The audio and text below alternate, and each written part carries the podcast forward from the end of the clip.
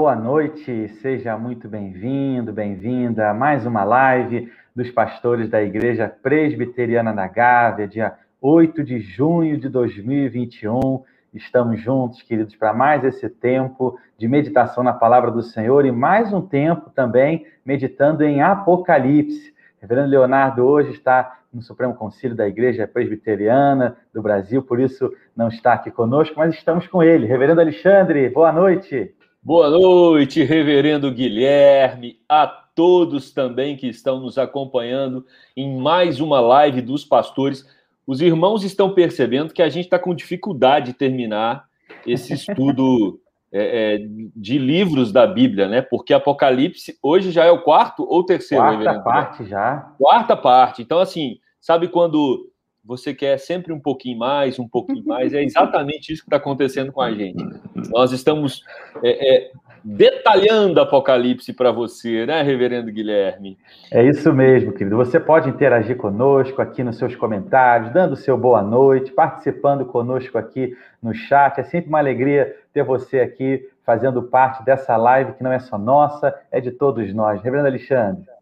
É, e acho que uma grande riqueza é essa live ficar gravada e sempre que você tiver alguma dúvida ou quiser comparar né, o estudo dos pastores da Gávea com outros estudos de Apocalipse, você tem acesso aí nos nossos meios de comunicação. Então, é, é, essa, essa nossa live fica no Facebook, no YouTube, e sempre que você quiser consultar não só Apocalipse, mas todos os outros livros da Bíblia que já expusemos aqui, você tem a oportunidade. E hoje a gente vai começar a, a, no finalzinho do capítulo 11, no verso 19, nós temos ali uh, o início de um assunto que vai discorrer por todo o capítulo 12 e também no começo do capítulo 13, que é exatamente a respeito do templo do céu, né, que é aberto para João, e ali ele vê o filho da mulher, o filho da mulher que derrota o dragão, uh, Miguel e os exércitos celestiais, e também vai falar um pouco sobre a besta vinda do mar. Ou seja, estamos em Apocalipse e não faltam aí figuras para tentarmos decifrar durante a nossa live. Eu quero convidar você, se você tiver oportunidade, ter acesso a esse capítulo 12, né? Se você está com a Bíblia aí por perto ou no seu próprio celular, né? eu queria que você acompanhasse comigo, porque esse capítulo 12, 13 tem muitos símbolos que a gente vai precisar digerir gradativamente. Né? Então, quando a gente, ali no finalzinho do capítulo 11, já no verso 19, lemos que ah, então foi aberto o santuário de Deus nos céus, e ali foi vista a arca da sua aliança, houve relâmpagos, vozes, trovões, terremotos e um grande temporal de granizo. Já nesse capítulo é, 11, verso 19, nós temos aí a Arca da Aliança, que simboliza no Antigo Testamento todo, e é muito importante enfatizarmos toda vez que falarmos sobre esse último livro da Bíblia, o quanto ele está fincado, fundamentado no Antigo Testamento, e nós aprendemos ali. Uh, no Antigo Testamento que a Arca da Aliança simbolizava a presença de Deus. Então, quando o texto fala que existe uma arca no santuário, que existe uma arca no céu, está falando exatamente da presença do próprio Deus ali. O sumo sacerdote, ele entrava no Antigo Testamento uma vez por ano para espiar pelos pecados do povo. Sobre sua tampa, né, a tampa da, ar, da, da arca, havia sangue de animal aspergido e na arca estavam as duas tábuas nas quais Deus escreveu o decálogo através de Moisés. E aí nós temos esses fenômenos que se repetem muito em Apocalipse, relâmpagos, vozes, trovões, que nada mais é do que ah, o que também aconteceu no Monte Sinai enquanto Moisés recebia as tábuas da lei. Aí nós entramos no capítulo 12.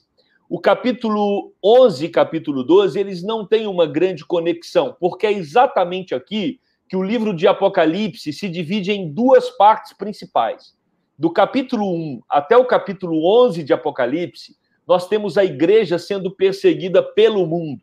A partir de agora, a partir do capítulo 12 até o capítulo 22, nós teremos uma perseguição é, A igreja será perseguida agora por Satanás. Então, a figura que vai dominar a partir do capítulo 12 a perseguição que a igreja sofre no mundo é Satanás. E aí nós começamos o verso 1 dizendo que apareceu no céu um sinal extraordinário. Uma mulher vestida de sol, com a lua debaixo dos seus pés e uma coroa de 12 estrelas sobre a cabeça.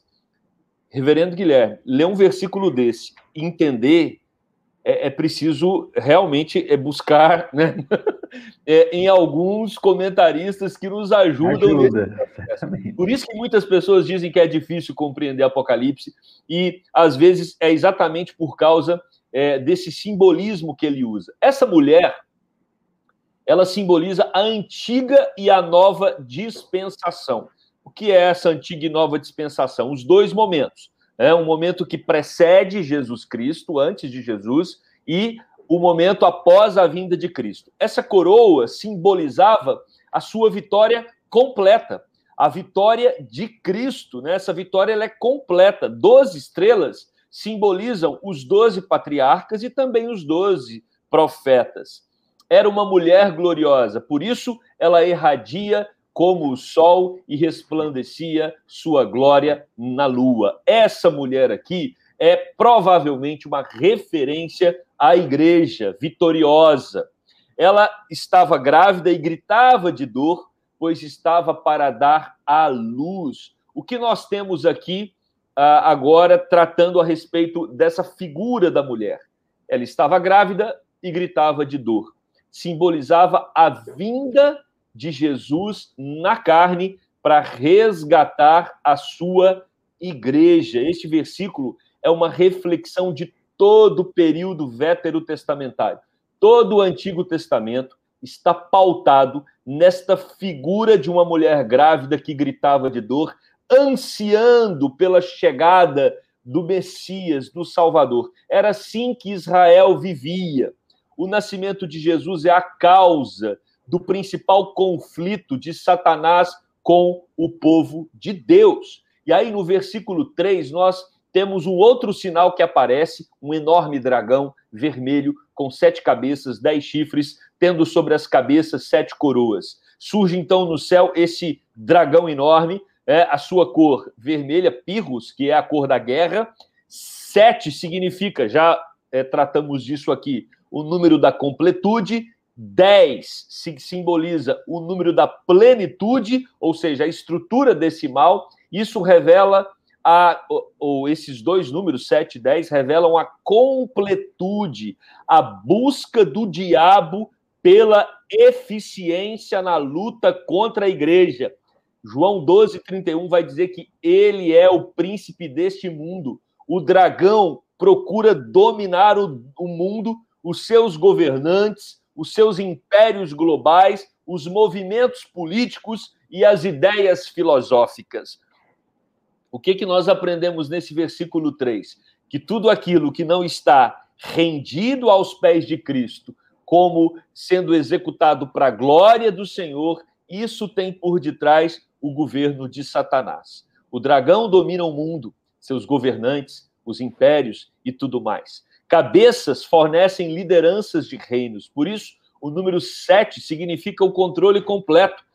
Satanás quer o controle de todas as coisas aqui na terra. Os dez chifres significam a pretensa realeza, o desejo do governo que Satanás tem. E essa figura também aparece lá em Daniel 7, versículo 7, também no versículo 24, onde descreve a besta que apavora a humanidade e personifica dez reis. Bom, o texto também vai dizer no versículo 4 que a cauda é, do dragão arrasta consigo um terço das estrelas dos céus, lançando-as na terra. O dragão colocou-se diante da mulher que estava para dar à luz, para devorar o seu filho no momento em que ele nascesse. Um terço das estrelas dos céus aqui provavelmente se refere aos anjos que seguiram ao diabo é quando Lúcifer se rebela contra Deus, uh, um terço dos anjos se tornam demônios, seguem o diabo e então são expulsos dos céus. O dragão sempre esteve diante do povo de Deus para causar-lhe a morte. E a gente percebe isso logo no começo da Bíblia, em Gênesis, quando Deus falou: Olha, se você comer do fruto, certamente morrerás. Os primeiros filhos de Adão e Eva, Caim, mata Abel. Depois, mais para frente, nós temos Faraó é, mandando afogar todas as crianças do sexo masculino do povo hebreu. Nós temos Saul, que lançou uma espada em Davi, e Ramã tentando aniquilar o povo hebreu que vivia na Pérsia. Ou seja, toda guerra, toda violência vem daí, né, dessa proposta do diabo de causar a morte. No Novo Testamento, Herodes, por exemplo, o grande, ele manda matar as criancinhas de Belém do sexo masculino, e aí a gente percebe claramente essa morte que ronda a humanidade, é, ela, ela tem por detrás é, esse que é o príncipe do mal, né, Satanás. O versículo 5 vai dizer que ela deu à luz um filho, a mulher, um homem que governará todas as nações com cetro de ferro. Seu filho foi arrebatado para junto de Deus e de seu trono. Na antiga dispensação, nós temos então toda uma promessa do Messias que se cumpre em Jesus. Ele governa com vara de ferro. A ideia aqui é que uh, um juízo uh, contra uh, os que insurgem contra ele, né? um juízo é, contra aqueles que insurgem para lutar contra Jesus. Jesus vence todos esses inimigos, vence a morte e ele então é arrebatado para junto de Deus e ali ele está no seu trono. E nós temos então o colapso do diabo através da morte e da ressurreição de Jesus. Olha o verso 6. A mulher fugiu para o deserto, para um lugar que lhe havia sido preparado por Deus, para que ali a sustentassem durante 1260 dias. Deserto é lugar de dependência física, emocional e espiritual de Deus nós estamos passando por um deserto. E nós então experimentamos o cuidado de Deus em todo o tempo. Também é no deserto que o povo de Deus é treinado para obedecê-lo. E aqui tem um dado muito curioso, que é o número 1260. Da onde saiu esse número 1260? Esse número, uh, ele acontece lá no Antigo Testamento, e trata da duração da fome invocada por Elias. Jesus vai falar disso em Lucas 4, 25. Na verdade, vos digo que muitas viúvas havia em Israel no tempo de Elias, quando o céu se fechou por três anos e seis meses, reinando grande fome em toda a terra. Depois, Tiago também vai tratar desse mesmo assunto.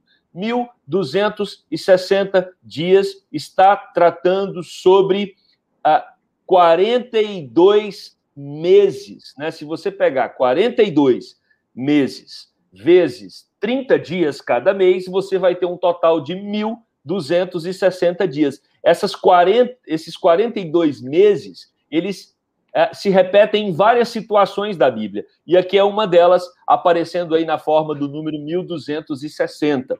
Ah, esse período é, foi um período aonde a, a besta blasfemou contra Deus. Também é nesse período que a igreja prega as boas novas do reino. Existe um clima de guerra. E, irmãos, é exatamente esse período que nós estamos vivendo. É um período de tensão, é um período de luta, luta espiritual contra o diabo, luta espiritual contra o mundo, luta espiritual contra a nossa carne. Então, não existe folga para a igreja aqui na terra. Né? Se Apocalipse, no primeiro bloco, vai dizer do nosso inimigo que é o mundo, agora ele diz do nosso inimigo que é o próprio Satanás. E aí houve então é, uma guerra nos céus, Miguel e seus anjos lutaram contra o dragão, e o dragão e os seus anjos revidaram, mas estes não foram suficientemente fortes, e assim perderam o seu lugar nos céus. Até a ascensão de Jesus, quando Jesus ressuscita e vai para os céus, Satanás podia comparecer na presença de Deus. A gente percebe isso no Antigo Testamento, em Jó, quando Satanás ia até a presença de Deus para é, é, prestar um relato do que ele fazia na terra. Após a subida de Jesus, tornou-se impossível o diabo entrar na presença de Deus, pois Cristo agora se tornou advogado do seu povo. E o inimigo não pode mais apresentar acusação contra os santos o nome Miguel aqui significa quem é como Deus.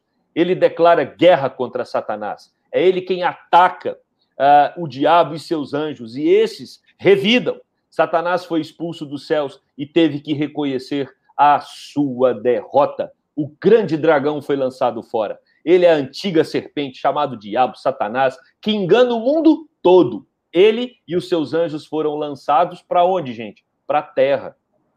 Os versos 9, 10 e 13 enfatizam cinco vezes acerca da derrota de Satanás. O grande dragão, por causa de seu poder, a antiga serpente, uma referência ao jardim do Éden, diabo ou diabolos, aquele que divide, acusa, calunia, culpa, rejeita, Satanás, o adversário e enganador. Né? Todos esses nomes se referem à figura do diabo. Eles são confinados na terra para causar divisão, engano e destruição. Então, não se assuste com o nosso quadro político, não se assuste com essa oscilação econômica, não se assuste com esse vírus que nos atormenta é, é, tanto, não, não, não, se assuste com a desordem do mundo, porque tudo isso é, está aqui descrito em Apocalipse como coisas que realmente iriam acontecer. Mas aí, irmãos, o verso 10 traz o cântico da vitória. Então, diz João, ouviu uma forte voz dos céus que dizia: Agora veio a salvação.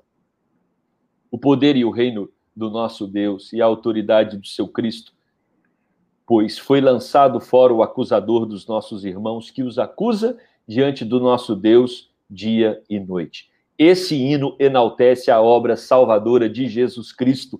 Quando Jesus sobe no seu trono, se assenta no trono, Satanás é expulso do céu. Jesus agora é quem intercede pelos santos impede qualquer pessoa de apresentar acusação contra esses santos. Romanos 8 vai descrever isso muito claramente. Quem fará acusação contra os escolhidos de Deus? É Deus quem os justifica. Dessa forma, expulso dos céus para a terra, Satanás continua seus ataques, acusando os crentes, torturando as suas consciências. Ele age assim. Primeiro, ele atrai uma pessoa para o pecado. Segundo, ele, é, se ele é bem sucedido na atração, em atrair, ele insulta o pecador com acusações. Entretanto, ele fracassa devido à graça perdoadora do nosso Cristo. E aí o versículo 11 vai dizer: eles venceram pelo sangue de Jesus e pela palavra do testemunho que deram diante da morte, não amaram a própria vida. Nós somos vencedores em Cristo Jesus e nós devemos alegrar os nossos corações nessa certeza. Depois recomeça todo um cenário de guerra mas agora eu quero passar a palavra para o Guilherme, né, reverendo? Senão eu vou ficar aqui detalhando cada parte é, é, desse, desse trecho aqui. É muito rico em detalhes.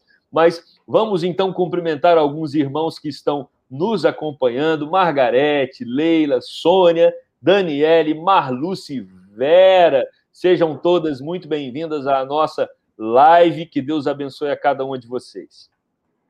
Amém, queridos. E essa orientação inicial que o reverendo Alexandre colocou, realmente para nós será de muito ganho você ter aí a palavra do Senhor à disposição, à sua mão, no seu aparelho celular, mesmo que não seja agora, com calma depois você novamente escuta, assiste essa live, mas de fato, como ele falou, é muito conceito, são muitas questões, por isso que nós estamos, então, digerindo de forma é, é, é, é bem gradual, devagar, esse livro, para que realmente o nosso ganho, tanto nosso aqui quanto também dos irmãos, seja da melhor maneira possível. Querido, chegando então agora na segunda parte da nossa live.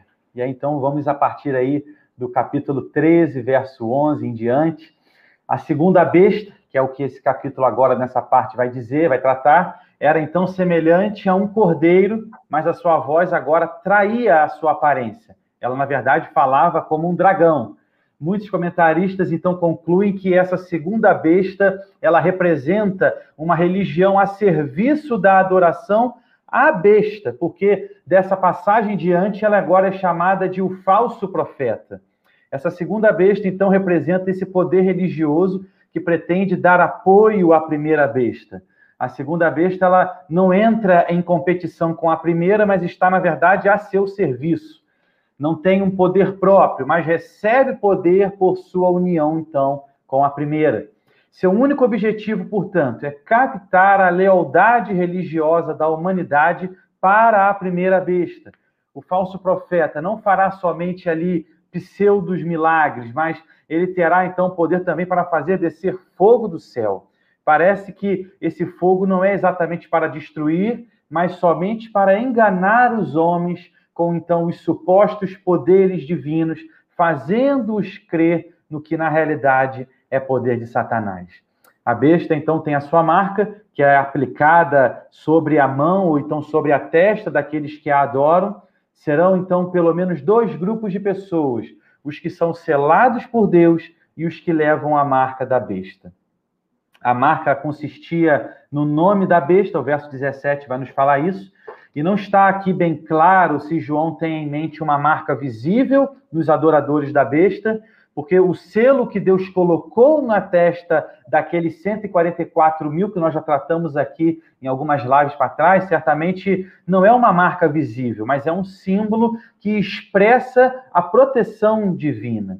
A intenção pode ser que a marca da besta, então, seja como que uma imitação da marca de Deus.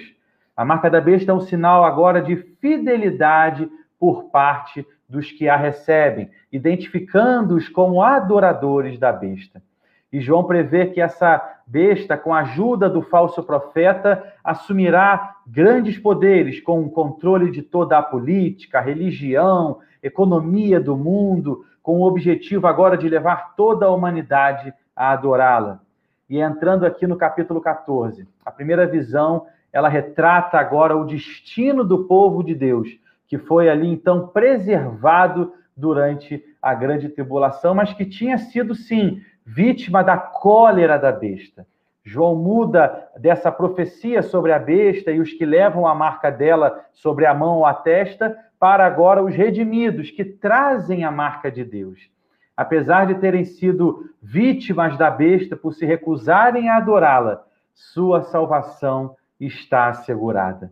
Os 144 mil, então, representam como que a totalidade dos redimidos. Depois de ver, então, esses redimidos finalmente salvos, João ouve agora um anjo exortando todos a que se arrependam enquanto há tempo, antes que venha o julgamento final e seja tarde demais. Apesar da proclamação do anjo de que o fim está próximo, todos os homens são então exortados a que se arrependam. Mas ainda não é tarde demais. O julgamento final ainda não veio. Ainda há tempo de se arrepender e encontrar misericórdia diante de Deus. E aí os habitantes da terra ficam então ali maravilhados com os poderes da besta e o seu falso profeta. E o anjo então agora lembra que eles vão se ver com alguém que é mais poderoso que a besta, aquele que é a origem de todas as coisas no céu e na terra, Cristo Jesus. Também quero aqui cumprimentar tantos irmãos e irmãs que conosco participam, não só hoje, nessa noite, mas por todo esse mais de um ano que estamos juntos nessa nossa caminhada pela palavra do Senhor, Elisier, Carlos Alberto Palmer, Alexandre, Edila, Ilza Rangel, Deus abençoe os queridos e queridas. Irmãos, agora nessa terceira parte a gente vai falar sobre o santuário celeste cheio de glória, né? capítulo 15, do verso 1 ao 8. Quando nós observamos os capítulos 15 e 16, percebemos que eles formam uma unidade é, um introduz o outro.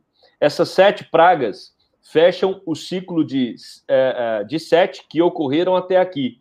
Sete selos, sete trombetas e agora, por último, as sete pragas. Observe a progressividade. É muito interessante isso aqui em Apocalipse. Os selos atingiram a quarta parte da terra, ou seja, 25%. As trombetas, um terço. Né? ou seja, uma destruição parcial aí de 33%. Agora, o último ciclo termina o juízo completo e total. Nós podemos é, é, deduzir, né, com um certo nível de probabilidade, que isso também nos mostra que a, a vida na Terra ela é, pode ir complicando a cada dia mais, à medida que a volta de Cristo se aproxima. Os primeiros quatro versículos aqui do capítulo é, 15 falam do futuro, quando a rivalidade terminar. Fala da vitória concretizada na vida daqueles que venceram a influência e o poder da besta. Nos quatro últimos versículos, ele descreve o templo e os sete anjos. Toda vez que João fala do juízo divino sobre o mundo incrédulo, ele tem um segmento ou ele vai explorar a respeito da vitória dos santos. Por isso que aqui no versículo 1 ele diz: Eu vi no céu outro sinal, grande e maravilhoso. Sete anjos, com sete, as sete últimas pragas, pois com elas se completa a ira de Deus, ou seja, o juízo do Senhor. Depois, no verso 2, ele diz que ele vê semelhante a um mar de vidro misturado com fogo, e em pé, junto ao mar, os que tinham vencido a besta, a sua imagem e o número do seu nome. Eles seguravam harpas que lhe haviam sido dadas por Deus. Ou seja, meus queridos, ele vê aqueles que não se pactuaram com a besta, nem com a sua imagem, nem com o seu número. O mar de vidro simboliza a clareza e a transparência, de modo que todos são capazes de enxergar a justiça e a integridade de Deus. O mar de vidro tem fogo. Esse fogo simbolizava, eh, simbolicamente, quer nos mostrar que a, a, nos dirigir a coluna de fogo, né? Ele nos mostra a coluna de fogo que guiava Israel no Mar Vermelho e durante todo é, o deserto. Fogo tem dois significados simbólicos: luz e alegria para os santos que estão próximos ao mar de vidro e juízo para os inimigos da igreja. As harpas, elas são uma referência aos louvores que são prestados a Deus. E aí o verso o verso 3 vai dizer que eles cantavam o cântico de Moisés, servo de Deus, o cântico do Cordeiro, ou seja, um momento de adoração, um momento de alegria, porque venceram os seus inimigos, a besta, o mundo e a própria carne. O verso 3 ainda diz: Grandes e maravilhosas são as tuas obras, Senhor Deus Todo-Poderoso, justo e verdadeiro os teus caminhos, ó Rei das Nações. Verso 4, até tem um cântico, né, que a gente é, sempre adora a Deus com ele aqui na igreja. Quem não te temerá, ó Senhor? Quem não glorificará o teu nome? pois tu somente és santo. Todas as nações virão à tua presença, te adorarão, pois os teus atos de justiça se tornaram manifestos. Deus é digno de toda honra e toda glória. E é esse Deus que nos concede vitória nas adversidades que enfrentamos nessa terra. João vai dizer que depois ele vê o santuário nos céus, o tabernáculo da aliança, que simboliza a presença de Deus. É exatamente dali que saem as pragas, né? e nós percebemos que os anjos, com essas sete pragas, estavam vestidos de linho puro e resplandecentes, né? e tinham cinturões de ouro ao redor do peito. Esses anjos saem do santuário com essas sete pragas e eles têm a incumbência de destruir todos que decidiram seguir a besta. O linho puro e resplandecente simbolizava a santidade dos anjos. Cinto de ouro simbolizava a dignidade, autoridade, proeminência por terem sido comissionados para uma tarefa especial. E aí o texto vai dizer que uh, um dos quatro seres viventes deu aos sete anjos sete taças de ouro, cheias da ira de Deus, o Deus que vive para todo sempre, para que a fúria do Senhor fosse derramada sobre os ímpios e sobre aqueles que sacrificaram é, e perseguiram os cristãos. O santuário ficou cheio da fumaça da glória de Deus e do seu poder, e ninguém podia entrar no santuário enquanto não se completassem as sete pragas, mostrando claramente, irmãos, nosso Deus é Deus de amor, de perdão e Deus que está sempre convidando o pecador ao arrependimento, a ter um relacionamento com Ele. Mas aqueles que rejeitam o convite de Deus, aqueles que ah, dão as costas para Deus e aqueles que maltratam a igreja e que lutam contra a noiva de Cristo, esses vão receber a devida recompensa. Quero cumprimentar aqui a nossa irmã Janilce, a Braga Mirna, o Marcos Vinícius, a Elce, a Ana Nigro, Clênio, Denise Alvarenga Que Deus abençoe a cada um de vocês. Chegamos na quarta parte da nossa live, e aqui então esse capítulo 16, quando nós observamos nele que, de fato, há certas semelhanças agora entre essas pragas trazidas pelas sete taças e as trazidas pelas sete trombetas, e ambas também têm semelhanças ali com as pragas do Egito. As pragas das sete taças, no entanto, são bem mais intensas e devastadoras. As pragas das primeiras quatro trombetas, elas atingem primeiramente o ambiente do homem, não, e nem tanto a ele em si, mas o primeiro flagelo agora atinge sim os homens diretamente. Essas pragas, elas não são a expressão da ira divina contra o pecado em geral, mas são castigo por más ações individuais.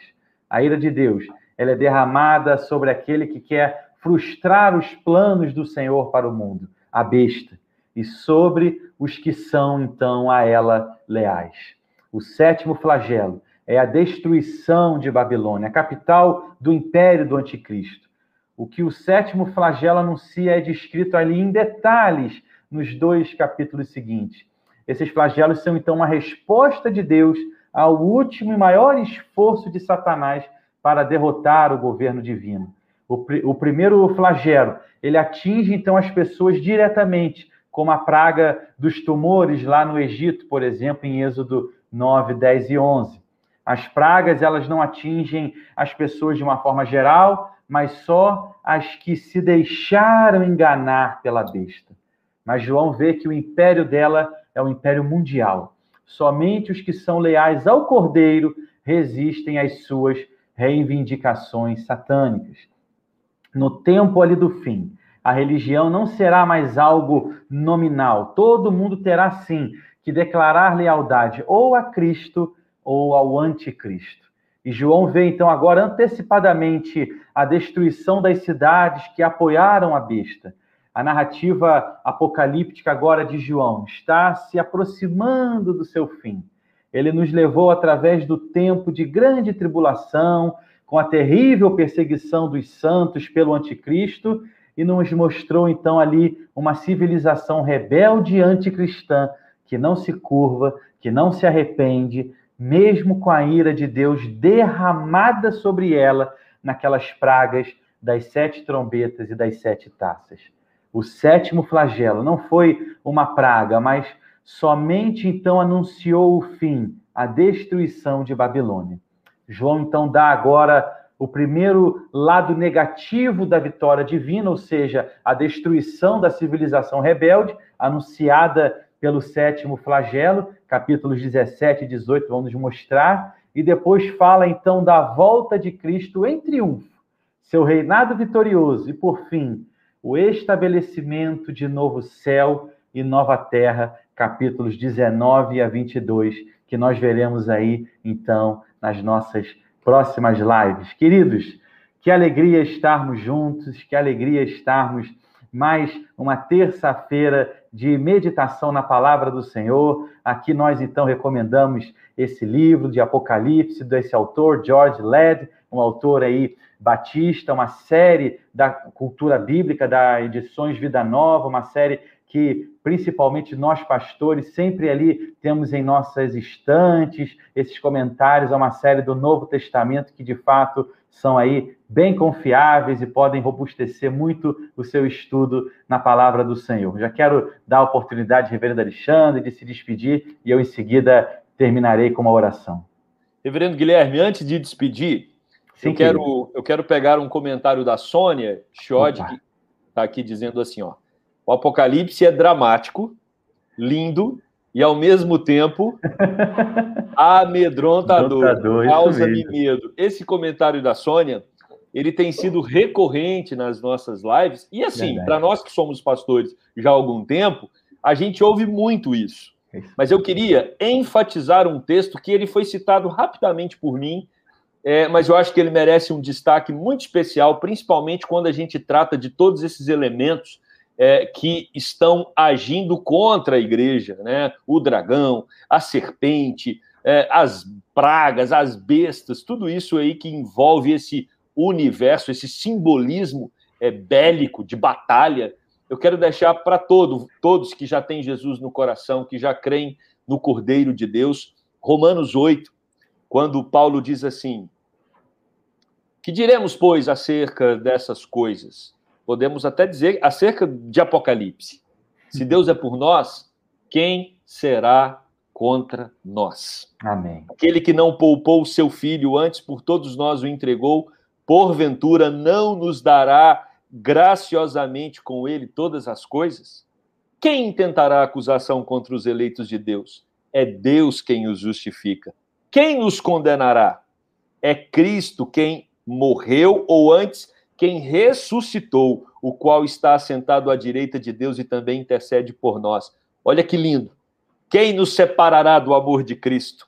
Será tribulação, ou angústia, ou perseguição, ou fome, ou nudez, ou perigo, ou espada, como está escrito, por amor de ti somos entregues à morte o dia todo. Fomos considerados como ovelhas para o matadouro em todas as coisas. Sônia, todos que estão aí nos ouvindo, olha o que Paulo diz: em todas as coisas, porém, somos mais que vencedores por meio daquele que nos amou, porque eu estou bem certo de que nem morte, nem vida, nem anjos, nem principados, nem coisas do presente, nem do porvir, nem poderes, nem altura, nem profundidade, nem qualquer outra criatura poderá nos separar do amor de Deus que está em Cristo Jesus, o nosso Senhor. Amém. E é com esse texto de Romanos 8 que eu me despeço de você. Não fique preocupado com todos esses monstros, dragões e toda essa, é, é, essa destruição que acontece na terra. Você está guardado, protegido, amparado pelo braço forte do nosso Deus, que deu o único filho dele para poder é, nos salvar e nos proteger de todas as mazelas que o juízo de Deus provoca. Deus abençoe Amém. você.